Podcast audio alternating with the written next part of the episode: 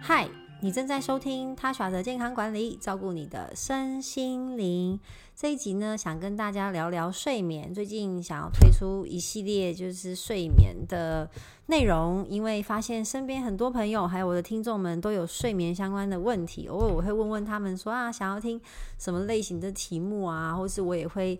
随意的丢一些调查问卷给朋友啦，但 anyway 就是发现睡眠好像让很多人很困扰。高质量的睡眠呢，对我们来说真的很重要，可以帮助我们降低心血管疾病的风险，对于我们的情绪控管啊、慢性疾病的改善以及肥胖都是有关联的。所以如果想要瘦身的话，也要记得好好睡觉才行。但是根据最新的统计，发现超过三分之一的美国人没有办法获得充分的睡眠。同样的状况也发生在台湾，光是啊、国人对于安眠药的使用量就可以看得出来。来了，可以显示多少人睡眠不佳。根据台湾睡眠医学学会的调查，台湾国人十个人当中至少就有一个有睡眠的问题。我们一年呢，台湾就开立了九点二亿颗的各类的安眠药，真的很惊人了。如果平均人数下来的话，每个人一年要吃下大概六百到七百 CC 那个。珍珠奶茶杯装的安眠药，那当然大家不是平均这样吃啊，它可能就会有一个 range。我在猜想，也可能很多人拿了药之后，嗯，都没有吃，堆放在那边。不过一年我们就是开了这么多的安眠药，显示很多人都有睡眠的问题。长期吃安眠药呢，有可能会导致其他的健康问题，所以很多专家也在寻找安眠药的替代方案。除了饮食，还有特定类型的运动也能帮助我们睡眠。适当的运动呢，可以帮助我们缓解身体的压力，让大脑产生快乐的脑内啡，还有血清素，帮助身体调节睡眠。过往呢，常常建议是从事有氧运动来改善睡眠，但是现在有新的研究发现，重量训练更能带来出乎意料的效果。训练肌肉呢，承受阻力的运动，就无氧运动，像是嗯举重啊、深蹲啊、伏地挺身、仰卧起坐，可以改善我们的肌力跟骨密度，以及更能改善睡眠的情况。美国爱荷华州立大学研究团队有一项研究。研究人员呢，招募总共三百八十六位符合超重或是肥胖标准的成年人。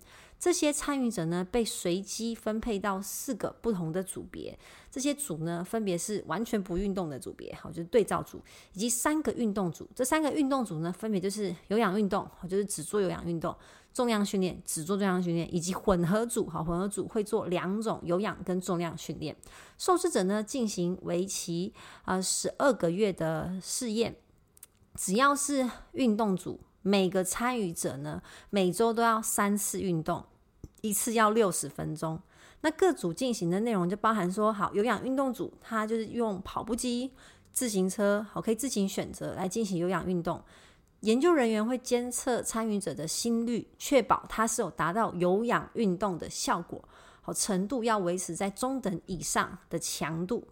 那重量训练组呢，主要会利用重训器材完成训练，它包含全身肌肉群，像胸部的推举、阔背肌下拉。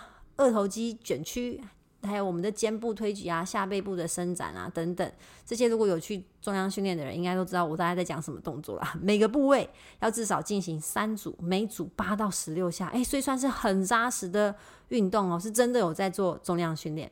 那混合组呢，就是前三十分钟进行中高强度的有氧运动，然后后面呢再做九组的重量训练，所以很像是前面两组人的各半。好，是有有氧运动组、重量训练组跟混合组。这些参与者呢，同时进行匹兹堡睡眠品质量表，和简称是 PSQI，去了解每个人的睡眠时间、睡眠效率，多久睡着，那中间会不会醒过来，有没有其他的睡眠障碍？得分越低，就表示睡眠质量越好。那得分大于五分，就是质量差。结果研究发现呢，超过三分之一的参与者，他在研究开始时呢，嗯，睡眠品质是比较差的。那明显发现重量训练组和混合运动组的睡眠效率增加最多，改善最多。那有氧运动跟不运动的组别，睡眠效率都没有改善。对于平常无法睡眠睡睡满七个小时的人来说，有百分之四十二出现了明显的改善。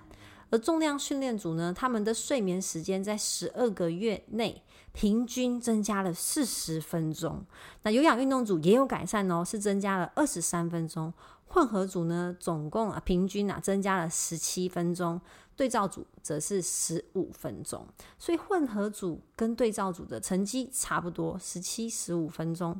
那重量训练组的成绩是最好的，它平均睡眠增加了四十分钟。基于这些研究。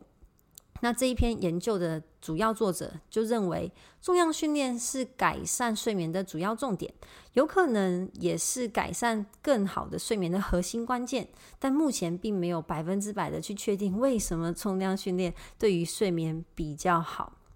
但我们必须承认，有氧运动跟重量训练对于我们整体的健康都很有帮助。只是这个研究的结果表明呢，嗯，如果我们想要改善睡眠时间，整体的睡眠质量的话呢，重量训练的效果更胜一筹，好像是提升你的睡眠效率啊，睡睡得深不深啊，然后有没有其他的睡眠障碍啊？如果你在这两年明显睡眠状况有恶化的话，不妨试试看在你的运动的菜单里面加入更多的重量训练。土城医院的复健科主治医师陈玉仁医师表示，因为运动呢能够提升我们的核心。温度，运动完温度慢慢下降的过程，会让身体觉得放松、想睡，也会增加你的深层睡眠时间。那运动的过程能让我们分泌脑内啡，让人放松，而运动本身就是一个耗能的过程，会让身体修复进入修复模式，而深层睡眠就能够帮助身体修复，所以睡眠深层睡眠时间会拉长。只是令这些专家好奇的就是，为什么重量训练会比有氧更能促进睡眠呢？嗯，专家指出，目前原因跟详细的机制还不清楚，还在持续的进行研究。而生活作息的习惯也决定了一天当中何时运动才能更好睡觉哦。如果你是平常都早起的人，你可以在大中午的时间运动，就可能利用午休的时间。如果是一般睡、一般作息，嗯，我觉得这个定义大概是，嗯，八点起床，八点左右起床。那你可以在下午四到六点的时候运动啊。如果你是到很晚好起床，很靠近接近中午才起床，或是你有点日夜颠倒轮班的关系，就夜猫族，你可以把运动时间设定在晚上七点到八点。不过很多人的生活 schedule 可能无法随心所欲，觉得哦，我现在想运动就能运动，所以很多人会把运动时间放在上班前或是下班后。嗯，其实是可以的，只要在一天当中你感觉最适合运动的时间去运动，就可以让你产生好的正向能量循环。不过要记得，太晚运动会让人过度兴奋，导致肾上腺素啊、皮质醇都激增，所以避免在睡前一到三小时进行任何的激烈。运动或是中高强度的运动，好，所以如果你真的习惯在晚上运动的话，建议运动两小时之后再睡觉会比较安全。好，接着还有几个建议要给大家。第一个，可以吃富含褪黑激素的食物，就可以在晚餐安排这一类型的食物。滑手机呢，会影响你体内褪黑激素的浓度。好，根据启新诊所一些文章当中提到。褪黑激素实际上其实可以从食物当中吃得到，因为褪黑激素在台湾是处方药，然后你拿你拿没办法去药局就买到，而且好像要请医生开的话，好像是自费的样子。那蔬菜当中的番茄、洋葱、樱桃、香蕉、黄瓜，好，还有全谷类，像是燕麦、好米饭、玉米，或是牛奶、芝麻、南瓜子、杏仁果、姜。黑桃，呃，核桃，黑的黑黑的核桃都可以吃到褪黑激素，所以睡前呢，补充一些嗯燕麦还有牛奶，真的是可以帮助睡眠，但是水分不要太多，不然你会起来上厕所。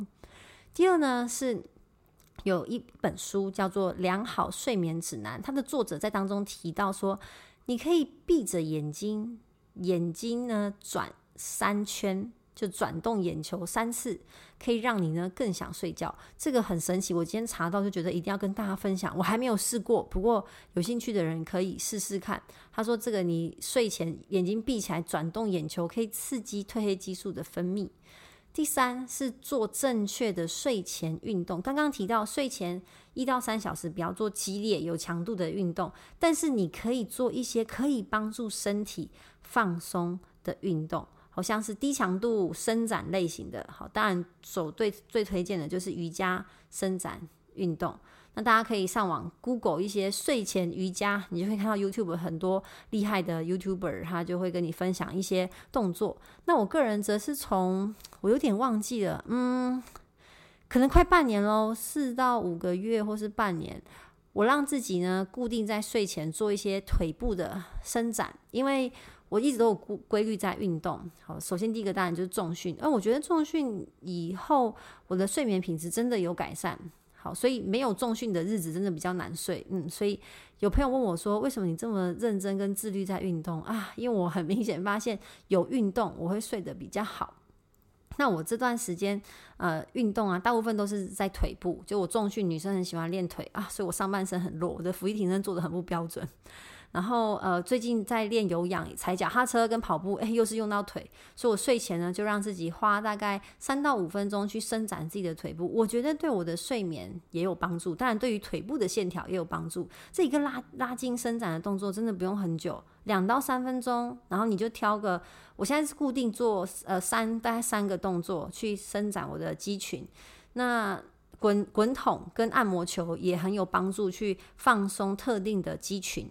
所以睡前帮自己的肌肉啊做拉展，好，背部运动背部的拉展也是啊。只是我是针对腿部，都可以帮助睡眠。所以睡前不要再划手机啦。如果你睡得不好，真的不要再划手机了。做一些可以帮助你睡眠的活动，不管是伸展、好转动眼球、喝一杯牛奶。或是冥想都可以，希望大家都可以睡得越来越好。我们下一集见，拜拜。